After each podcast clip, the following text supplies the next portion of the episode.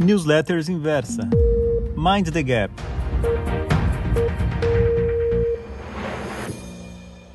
Olá, leitor. Aqui é o Marink. E no podcast de hoje eu quero falar com vocês sobre algo um tanto técnico, mas que é extremamente pertinente para entendermos o que está ocorrendo com o mercado. Mas, em particular, pode nos ajudar a entender o que está ocorrendo com as ações da Apple, que hoje é a empresa mais valiosa do mundo. Você naturalmente já deve ter ouvido falar que a Apple já vale mais de 2 trilhões de dólares. Nessa semana que eu gravo esse podcast, a Apple chegou a superar o valor de todas as ações contidas no índice Russell 2000. Isso é um marco, até mesmo porque a Apple em 2018 valia somente 40% desse índice. E, convenhamos, há sempre um elemento na precificação, não só da ação da Apple, mas de todas as ações de um mercado, que diz respeito a fatores sistêmicos. Se algo está ocorrendo com a Apple que é tão positivo para essa empresa, por que não estaria afetando as empresas do Russell 2000? Essa é uma questão que é super válida, super pertinente. Há quem diga que a Apple esteja se valorizando por expectativas com relação à tecnologia 5G. Outros dirão que a Apple se valoriza por expectativas com relação ao segmento de serviços, wearables e diversas outras iniciativas. Tudo isso julgo ser verdade. Acho que esses fatores deverão contribuir para uma maior lucratividade da empresa nos próximos anos.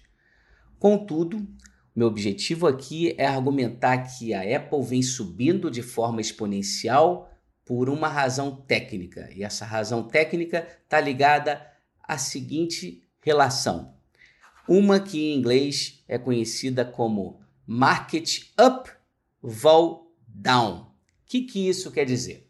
Isso quer dizer que, normalmente, quando o preço de uma determinada ação sobe, os seus contratos derivativos, contratos esses de opção de compra e opção de venda, contratos esses que são precificados de acordo com um modelo, um modelo conhecido como Black Scholes, que tem como principal input uma expectativa de oscilação nesse ativo base. Se você acha que a Apple vai oscilar muito nos próximos meses, é, as opções ficam mais caras em termos relativos. Se você acha que ela vai oscilar pouco, as opções ficam mais baratas.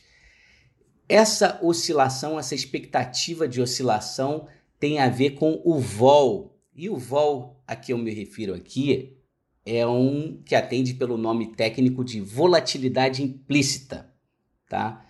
Então, normalmente, não é uma regra, tá? Mas algo que ocorre com frequência, uma frequência assim de 95% das vezes, tá? E olha que eu pratico, eu, eu atuo nesse mercado há mais de 20 anos, eu tenho uma vida dedicada a esse mercado. Normalmente, quando o preço sobe, a vol implícita das opções associadas a esse ativo cai. Cai por quê? Não tenho tempo aqui para entrar em detalhes muito técnicos, mas posso falar de uma forma superficial. Duas razões.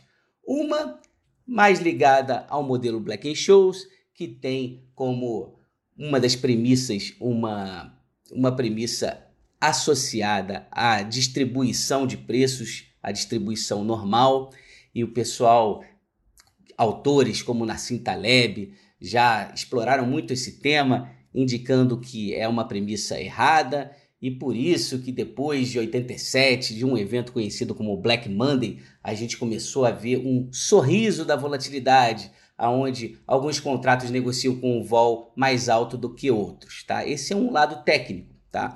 O segundo lado, esse pouquíssimo discutido e que é o lado que eu trago aqui para você, tem muito a ver com uma estrutura associada chamadas de margens, tá? Quando o papel né? Quando o ativo, o preço do ativo cai e algumas, alguns contratos de opção caem também, é, a sua chamada de margem ela fica, ela é elevada de forma desproporcional. Mas isso é um detalhe um pouco mais técnico explicando o porquê existe essa relação do market up vol down, tá? Essa relação que, como eu disse, ela é presente em 95% das vezes, em alguns casos ela não ocorre, ocorre justamente o oposto. E é justamente isso que vem ocorrendo com a Apple. Desde que as ações da Apple, tá, subiram de forma expressiva em um determinado momento em agosto, teve um dia que a Apple, a maior empresa do mundo, subiu 10%, algo que também não é muito comum. A partir dali, a gente começou a ver que a volatilidade implícita das opções da Apple começaram a subir de forma conjunta. Não só o preço da ação subia, mas o preço, a volatilidade implícita da opção também subia. Isso é algo que, que quando ocorre, é cruel com aqueles que atuam nesse mercado.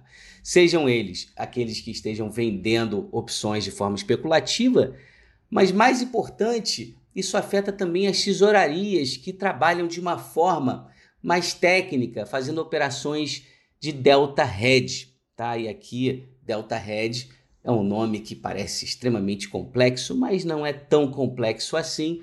Mas essas operações ficam muito vulneráveis em situações como essa que vem ocorrendo justamente com a Apple, em que a volatilidade das suas opções estava por volta de 37, 38 e conforme o preço da ação foi subindo, a volatilidade foi subindo também e hoje está num patamar de 56%. Na verdade, eu acho que hoje, nesse momento que eu gravo, está um pouco mais alto, por volta de 60%. A boa notícia é que esse tipo de arranjo, um que a ação sobe e o vol implícito também sobe, ele tende a ser de curtíssimo prazo. Isso é justamente por essa razão que eu estou abordando esse tema nesse podcast.